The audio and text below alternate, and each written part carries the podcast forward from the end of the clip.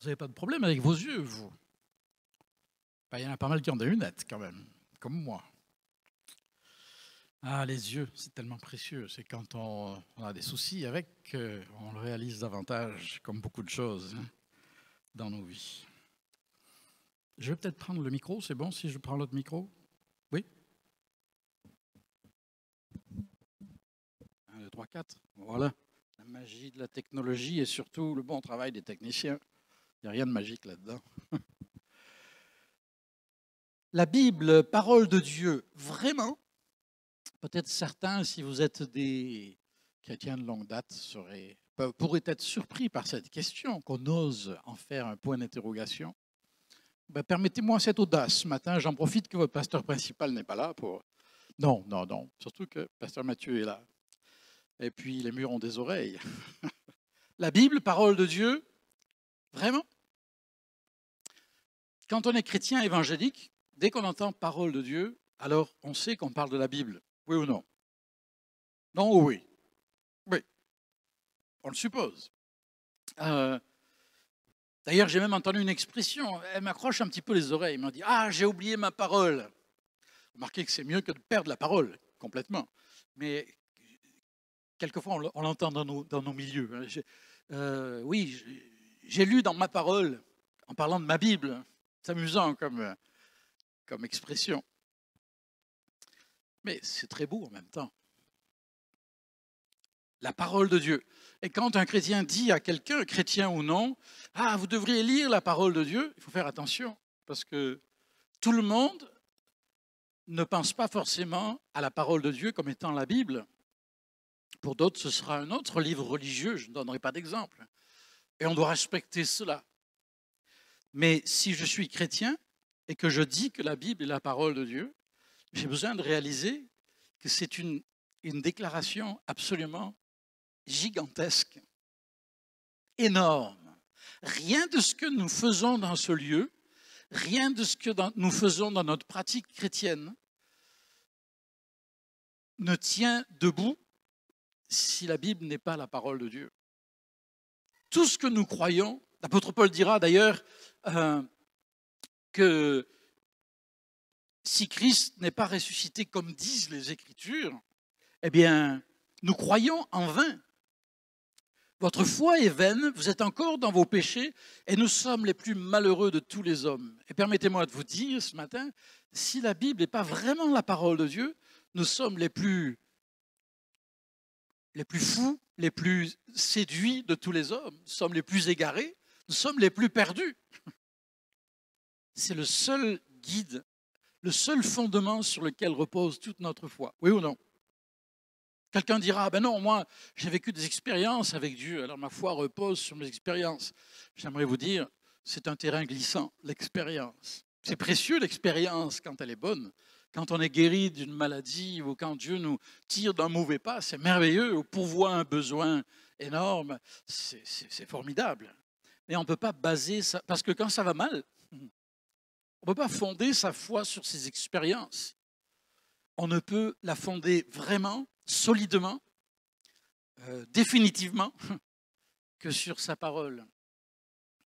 Et je suis étonné, je parle pour moi-même, de voir qu'on prend souvent cela pour acquis. Un jour, quelqu'un demandait, disait, un monsieur disait, pourquoi vous dites que la Bible est la parole de Dieu? Et, la personne chrétienne était un petit peu pris par surprise. Ben, la Bible est la parole de Dieu parce que euh, mon pasteur l'a dit. Ben, ah, c'est, ok, c'est un bon début, mais euh, pourquoi votre pasteur le dit? Ah ben parce que c'est ce qu'il croit. Et c'est ce que croit notre Église. Donc je crois que la Bible est la parole de Dieu parce que mon pasteur l'a dit et que l'Église le dit. Ah bon, d'accord. Et qui l'a dit à votre Église? Alors là, il commençait à être un petit peu agacé. Un peu. J'avais pensé à l'histoire de cette dame qui était malade un dimanche. Elle ne pouvait pas aller à l'église. Ce n'était pas le virus, mais. Et puis euh, son mari est allé tout seul. Il était un peu moins attentif qu'elle, comme souvent chez les couples, pardon, euh, certains couples. Et euh, il a allé à l'église, puis il est rentré, puis quand il est rentré, sa femme lui a dit Alors, c'était comment l'église? Oui, c'était bien. Ah oui. Il a prêché euh, sur quoi? Ben, Sur l'estrade. Non, mais qu'est-ce qu'il a dit sur l'estrade? Eh ben, il a parlé, il a prêché sur la Bible. C'est pas mal. Oui, non, mais qu'est-ce qu'il a dit sur la Bible? Eh ben, La Bible, il a prêché. Ah oui, ça me revient. Il a prêché sur le péché. Ah bon, le péché, d'accord. Et qu'est-ce qu'il a dit sur le péché? Il était contre. Voilà. Un mot de la fin. Donc, il y a des hommes qui sont un peu distraits. J'espère que vous écoutez un peu mieux ce matin. Hein. Bon. Euh, mais sur quoi est fondée notre foi Dans le fond, c'est le cas de dire, fondée dans le fond. Qu'est-ce qui vous permet de dire, si quelqu'un, un ami, un collègue, un voisin, un membre de votre famille, vous posez la question qui est peut-être la plus fondamentale des questions, euh, la Bible, pourquoi lis-tu la Bible et qu'est-ce qui te fait croire que la Bible est la parole de Dieu? Qu'est-ce que vous répondriez? L'apôtre Pierre dit que nous devrions toujours être prêts à donner raison de l'espérance qui est en nous. Hein. Dans 1 Pierre 3,15, ce n'est pas, pas sur le PowerPoint.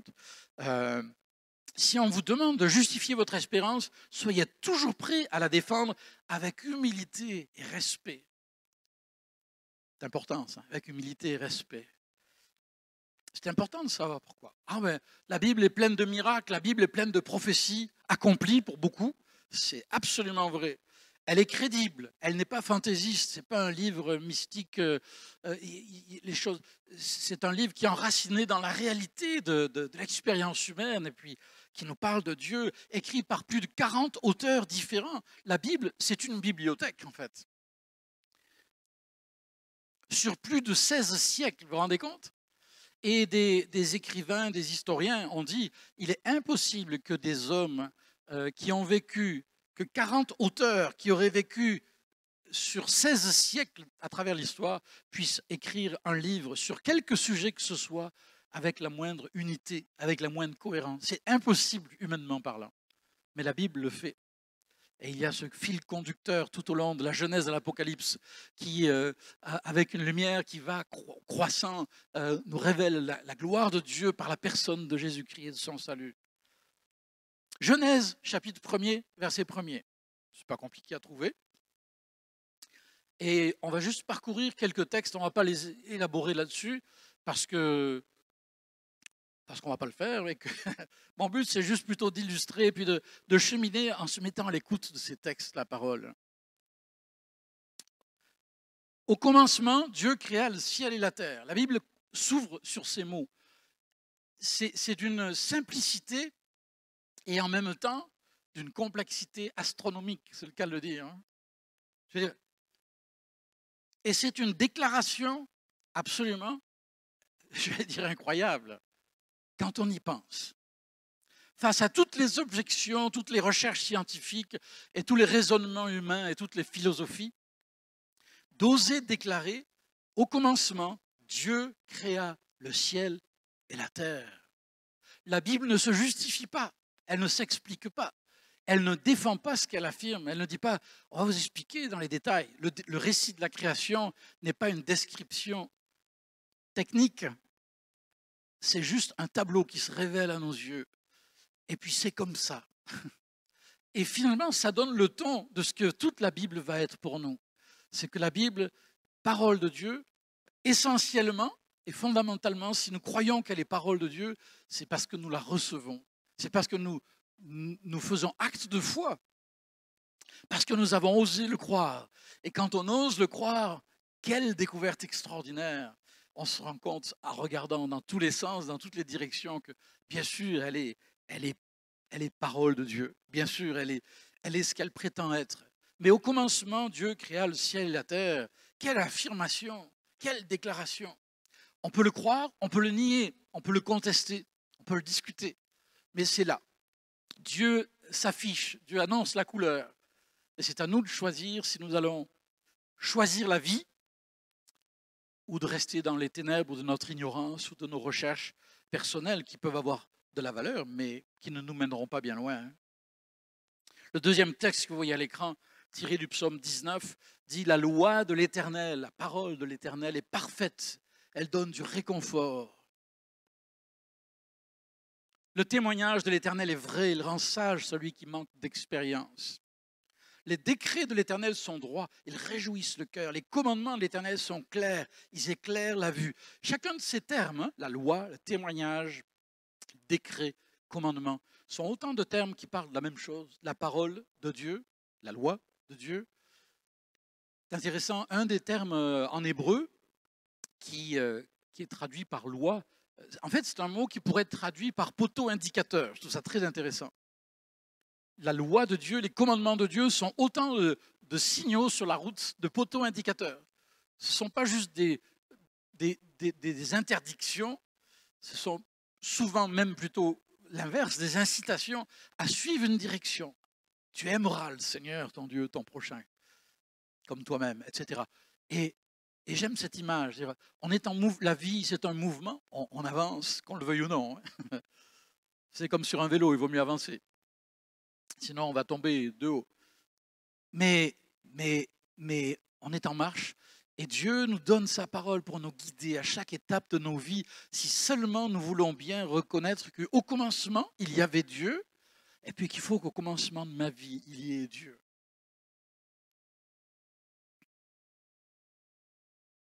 Et puis ce texte de Proverbe que j'aime beaucoup, chaque parole de Dieu est entièrement fiable. J'aime bien cette traduction. Ça veut dire tester et raffiner comme l'argent chaque parole de Dieu.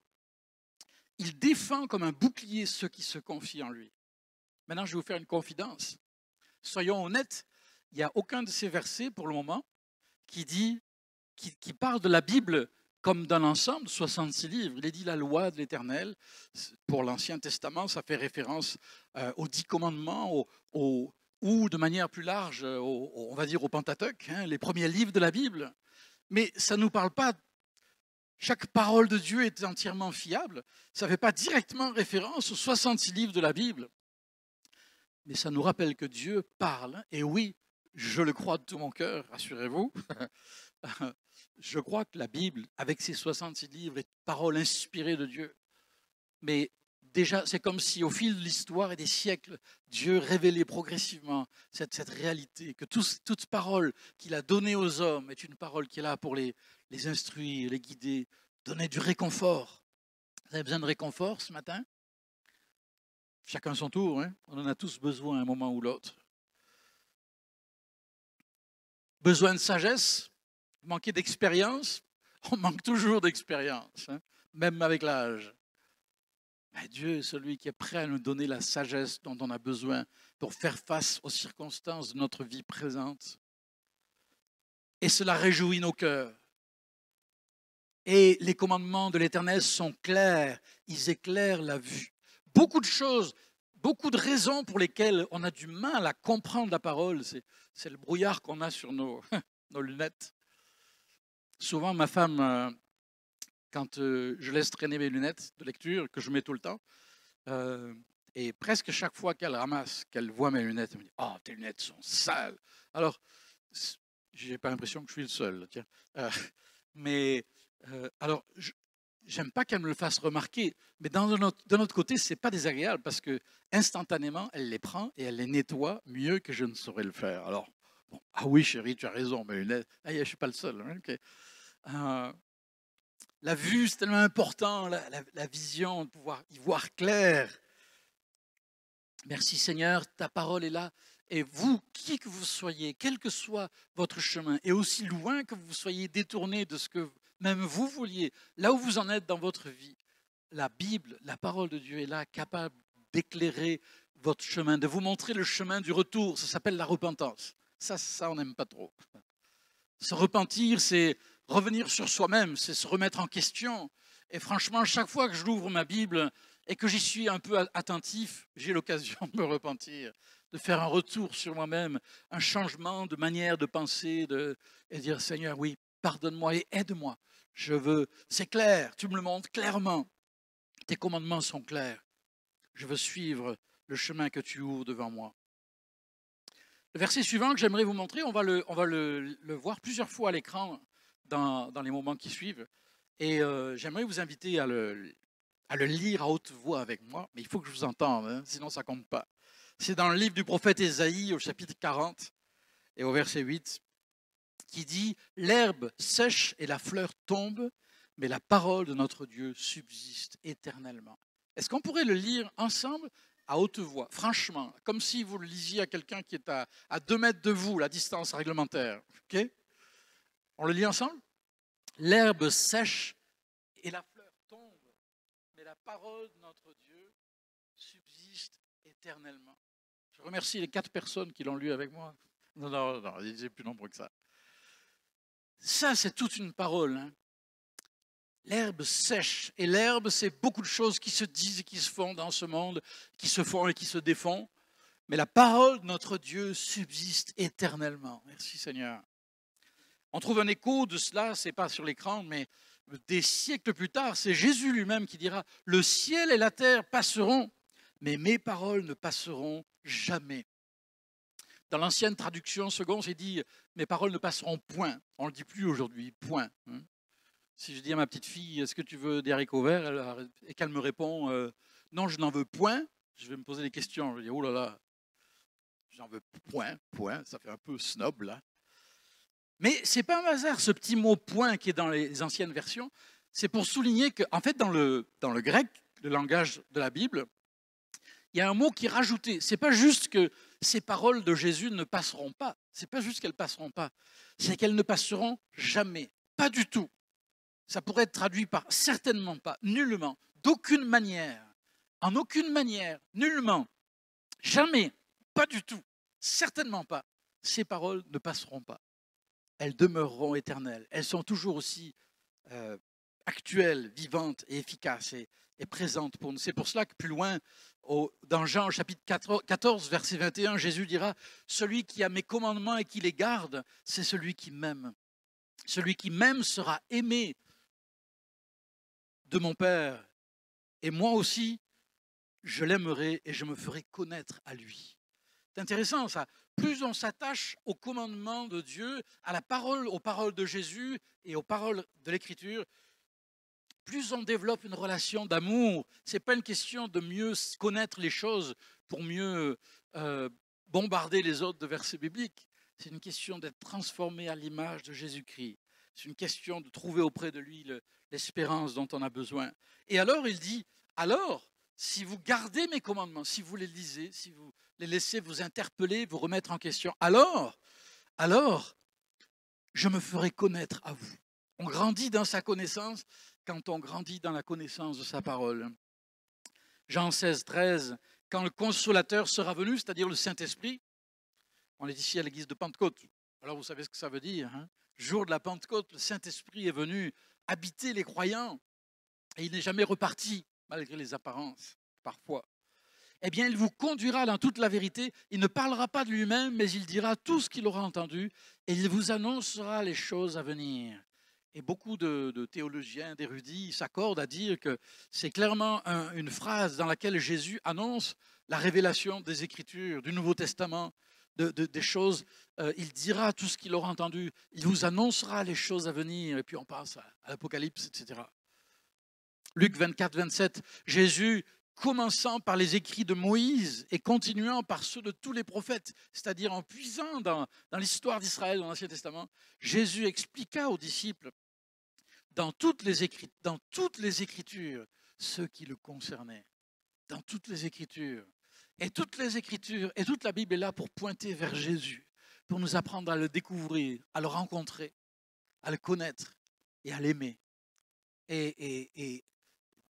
La meilleure garantie pour ne pas s'enfermer dans le légalisme ou dans, une interprétation étroite de la Bible, c'est de garder toujours les yeux sur Jésus, qui en est le cœur, qui en est le centre, et qui peut rendre cette parole tellement vivante à nos cœurs. Au fait, clic suivant. Il est déjà là, ce verset. Vous voulez bien le relire avec moi? L'herbe sèche et la fleur tombe, mais la parole de notre Dieu subsiste éternellement. Ah, enfin quelque chose qui dure, enfin quelque chose qui ne qui n'est pas, je ne me rappelle plus le terme, d'obsolescence, c'est ça, ou de, qui n'est pas fabriqué pour être, euh, euh, pour tomber en panne dans 15 jours. Texte suivant à l'écran, de Timothée 3, 17, c'est sans doute un des versets les plus cités.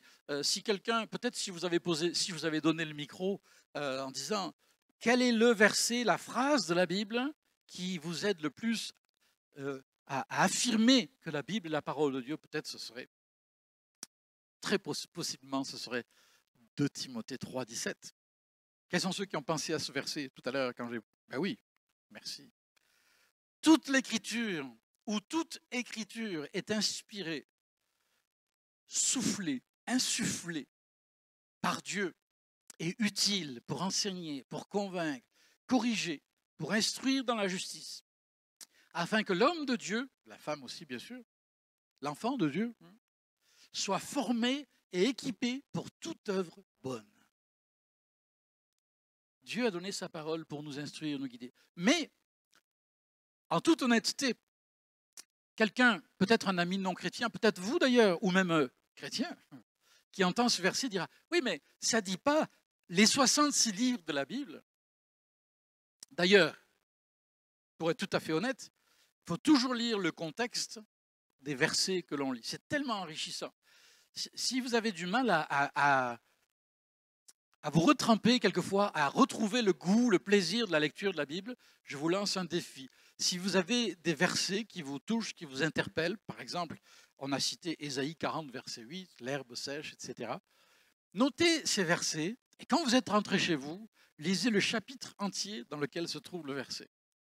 Et vous allez peut-être être surpris du contexte et peut-être de voir que cela donne une, couleur complètement différente, ou en tout cas que ça éclaire cette parole. Peut-être parfois ça va la nuancer aussi. Et quand on lit le verset qui précède le verset qu'on vient de lire, ça vous l'aurez pas à l'écran, c'est en exclusivité. Dans votre Bible, euh, juste avant le verset 17, il est écrit Timothée, quant à toi, tiens ferme dans ce que tu as appris, sachant de qui tu l'as appris, en fait, il avait appris de sa mère et de sa grand-mère. Ça doit encourager les, mamies et les papis parmi nous à, tout faire pour faire aimer la parole de Dieu à, leurs petits-enfants en passant. Je pense aux petits-enfants parce qu'on va voir nos petites filles cet après-midi. Alors,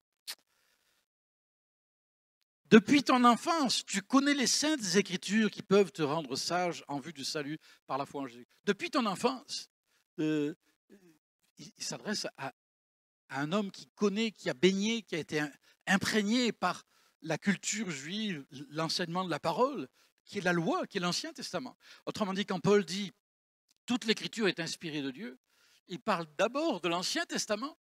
Au fait, quand Paul écrit à Timothée, il n'y a pas de Nouveau Testament. Même les évangiles n'étaient pas encore rédigés dans leur forme finale, pas tous en tout cas. Alors, je ne sais pas si ça vous fait ce que je dis là, mais ça devrait nous bousculer un peu, dire Ah bon? Oula, qu'est-ce qu'il raconte là?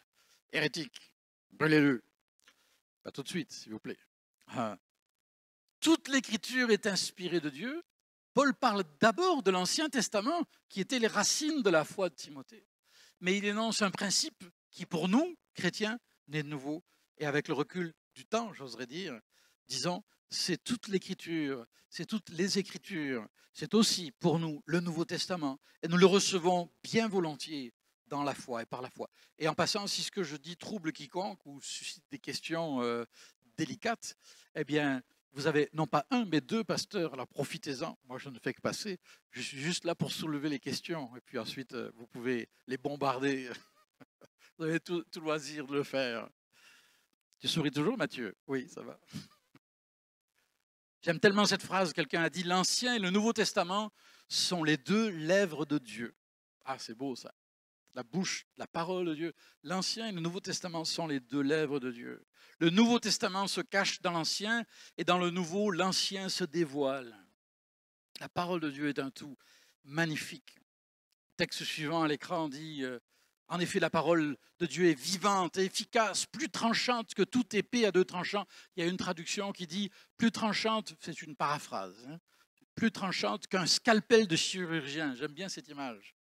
Moi, on m'a déjà ouvert un petit peu ici, un peu par là, un peu la jambe. Hein, et je suis reconnaissant que le chirurgien, il sait ce que c'est qu'un scalpel et il sait s'en servir. Parce que quand on se réveille et qu'on enlève les pansements, ça fait drôle.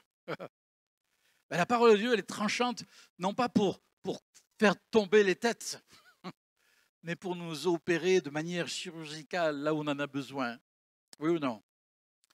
Ça vous est déjà arrivé que Dieu fasse une opération? Quelquefois, on a l'impression que c'est euh, sans anesthésie, c'est vrai, mais bon. Euh, mais des, fois, ça nous bouscule, ça nous dérange, mais La parole de Dieu est vivante et efficace, plus pénétrante, pénétrante jusqu'à séparer âme et esprit, jointures et moelles. Elle juge les sentiments et les pensées du cœur. Elle ne les juge pas pour les condamner, elle les juge pour les éclairer, pour les discerner, pour qu'on puisse dire Ah ben non, là, je m'égare, je veux revenir sur la bonne voie. Aucune créature n'est cachée devant lui. Tout est nu et découvert aux yeux de celui à qui nous devons rendre compte. Clic suivant. Ah ben tiens, on retrouve notre verset. Mais vous pouvez le relire avec moi si vous voulez bien. Euh, vous avez peut-être compris que mon but, c'est que quand vous sortiez d'ici, il tourne encore dans votre tête. Hein. On le dit à haute voix, si vous voulez. Hein. L'herbe sèche et la fleur tombe, mais la parole de notre Dieu subsiste éternellement. Merci Seigneur. Clic suivant. Nous considérons comme d'autant plus certaine la parole des prophètes. Vous faites bien de lui prêter attention, comme à une lampe qui brille dans, un lieu obscur. Croyez pas qu'on est dans un lieu obscur à notre époque, dans des temps obscurs.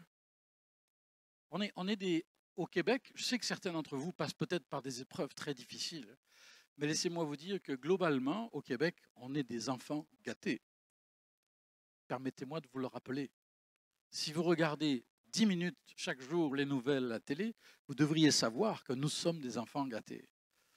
Allez vers le sud, allez vers l'est, allez vers l'ouest, allez vers le nord. Regardez ce qui se passe dans le monde juste un moment et il y aurait de quoi pleurer devant sa télé ou devant son écran d'ordinateur. Il y aurait de quoi pleurer. Je me demande si on pleure assez d'ailleurs. On préfère se réjouir, célébrer, mais il y a de quoi pleurer quand on voit la condition de notre humanité. Ça n'a jamais été le plan de Dieu, cette misère, cette souffrance, cet état de l'humanité. Un lieu obscur, jusqu'à ce que le jour commence à poindre et que l'étoile du matin se lève dans votre cœur. L'espérance de l'évangile en nous par Jésus-Christ, mais aussi l'espérance de la gloire hein, du jour où il reviendra et il fera toutes choses nouvelles. Merci Seigneur. Ainsi, aucune prophétie de l'Écriture n'est une affaire d'interprétation personnelle, car ce n'est pas par une volonté d'homme qu'un prophète a parlé, mais c'est poussé, porté, mené, conduit par le Saint-Esprit que des hommes ont parlé de la part de Dieu. Et Jésus dira dans Jean 8, si vous demeurez dans ma parole, vous êtes vraiment mes disciples. Vous connaîtrez la vérité, la vérité vous rendra libre. Si donc le Fils vous libère, vous serez réellement libre. Pour conclure, j'ai remarqué qu'en général, les gens ne croient pas trop les pasteurs quand ils disent pour conclure. Mais on va, on va se. Il y a une pendule qui me sourit en face pour me dire Oui, tu as dit pour conclure. Pour conclure, j'aimerais vous mettre au défi ce matin. Je voudrais m'adresser juste à deux personnes. La première, celle qui me tient le plus à cœur, c'est vous qui n'avez jamais placé votre foi dans le Seigneur et n'avez peut-être jamais vraiment lu beaucoup la Bible, ou peut-être pas du tout, parce que vous n'y croyez pas. Vous dites non, c'est trop facile, c'est trop simple. Permettez-moi de vous lancer amicalement le défi d'ouvrir la Bible, de demander peut-être à quelqu'un son aide pour vous guider dans votre lecture. Commencez par Jésus, les évangiles.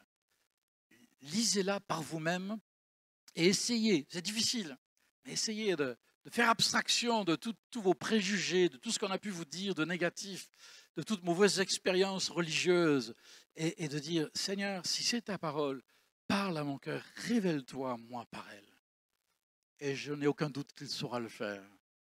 Et puis à vous, deuxième personne, qui êtes chrétien et qui vous êtes découragé depuis longtemps déjà de lire sérieusement la Bible. Pour toutes sortes de raisons, vous vous êtes découragé. Vous n'aimez pas la lecture, vous avez mal aux yeux, ou vous n'y comprenez rien, ou vous dites que vous n'y comprenez rien, euh, vous trouvez ça difficile, je vous mets devant le défi de demander à votre pasteur, à des amis chrétiens, leur aide. Mais j'ai envie de dire, je vous en supplie au nom de Jésus-Christ, travaillez, cherchez à tout prix, par tous les moyens, à redécouvrir l'amour de la parole de Dieu et du Dieu de la parole. C'est notre plus précieux trésor. D'ailleurs, c'est le seul. Tout en découle tout ce qu'il y a de bon, tout ce que Dieu peut accomplir dans notre vie est lié à cette précieuse parole.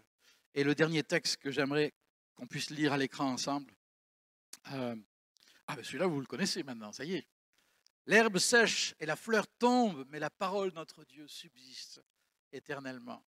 Et la diapo suivante, euh, tirée des Colossiens, je trouve ça tellement beau, un peu comme boucler la boucle, quand l'apôtre Paul dit que la paix de Christ à laquelle vous avez été appelés pour former un seul corps règne dans votre cœur. C'est ma prière pour vous, pour cette journée, cette semaine et, et l'avenir que Dieu seul connaît. La paix de Christ. Mais pour que la paix de Christ demeure et règne dans notre cœur, il faut être reconnaissant. Il y a de quoi Reconnaissant que Dieu ait bien voulu se révéler à nous par sa parole. Mais il faut aussi que la parole de Christ habite en vous dans toute sa richesse. Instruisez-vous, avertissez-vous les uns les autres en toute sagesse par des psaumes, des hymnes, des cantiques spirituels. Chantez pour le Seigneur de tout votre cœur sous l'inspiration de la grâce. C'est ce qu'on va faire en finissant dans quelques minutes d'ailleurs. Et quoi que vous fassiez en parole ou en acte, faites tout au nom du Seigneur Jésus en exprimant par lui votre reconnaissance à Dieu le Père. Alors oui, Seigneur, je veux la paix de Christ. Eh bien, il t'a donné la parole de Christ pour que tu puisses accéder à la paix de Christ.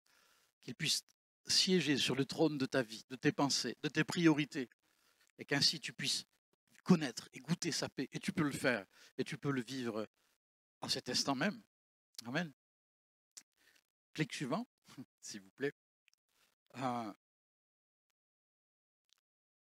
avant de partager ce, ce chant en conclusion, que peut-être certains se souviennent que j'ai l'occasion de partager avec vous, j'aimerais juste prier avec vous quelques instants. Euh, ce que vous entendez le dimanche matin, pendant quelques moments, de la parole de Dieu est précieux, utile, ou à d'autres moments de la semaine. Mais ce que vous faites, ce que je fais, ce que nous faisons de notre Bible, du dimanche après-midi au dimanche matin suivant, c'est-à-dire tous les jours, a beaucoup plus d'impact, d'effet, de force dans notre vie pour nous transformer, pour nous équiper, pour nous guider, pour nous aider à vivre à la gloire de Dieu, que tout le reste. Dieu nous a créés ainsi, ses enfants, qu'il appelle à apprendre à se nourrir à la source, par eux-mêmes, avec de l'aide. Parlez-en de ce que vous lisez, de ce que vous découvrez, de ce que vous comprenez et de ce que vous ne comprenez pas. Parlez-en avec quelqu'un. C'est passionnant de partager ce qu'on découvre de la parole mais que cette parole puisse être notre nourriture, tout à nouveau. Relever le défi, pour la première ou pour la millième fois, de, la redécouvrir, de vous en nourrir et de la laisser vous accompagner en chemin. Amen. Père, au nom de Jésus, je te prie de nous aider. Seigneur, tu sais comment ce monde nous fait ce monde, puis ce n'est pas la faute des autres. Comment cette vie fait que nous sommes tellement distraits, accaparés, partagés, divisés dans notre attention multitude de choses qui, qui, semblent exiger notre attention. Pardon Seigneur, tu nous as donné ta parole. Des hommes ont souffert, des hommes et des femmes sont morts pour que la Bible, la parole de Dieu, traverse les siècles jusqu'à nous. Et moi, je la méprise souvent, je la néglige souvent, je t'en demande pardon. Aide-moi, Seigneur. Ta parole, je le confesse, est la vérité. Je veux qu'elle soit vérité dans ma vie. Viens régner en moi, Seigneur. Viens agir dans ma vie. Viens nous aider, Seigneur, à, à, nous discipliner pour être des disciples authentiques, qui se nourrissent de ta parole et qui en vivent, et qui ainsi trouveront la clarté, la, paix, la sérénité et la lumière dont nous avons besoin pour poursuivre notre route. Et je te prie pour cet ami qui ne te connaît pas encore, qu'il puisse te dire, Seigneur, viens dans ma vie, viens me transformer, viens faire de moi ton enfant, pardonne mes fautes et ma misère, Fais de moi une nouvelle créature. Et je crois, Seigneur, que tu vas honorer cette prière parce que tu es fidèle pour le faire. Merci, Seigneur, pour ta parole et pour ta grâce en Jésus-Christ. Et pour ta présence dans nos vies. Pour ceux qui sont venus ce matin malades, au nom de Jésus, que ta grâce soit sur eux pour les fortifier et les guérir. Pour ceux qui soient venus, pour ceux qui sont venus fatigués et découragés, au nom de Jésus, soyez fortifiés et encouragés pour ceux qui sont venus accablés, déçus et abattus. Au nom de Jésus, soyez relevés. Au nom de Jésus, soyez vivifiés. Oh, merci Seigneur, en ton nom précieux et glorieux. Amen. Merci Seigneur. Merci pour ta parole. C'est avec ce chant que je vous propose.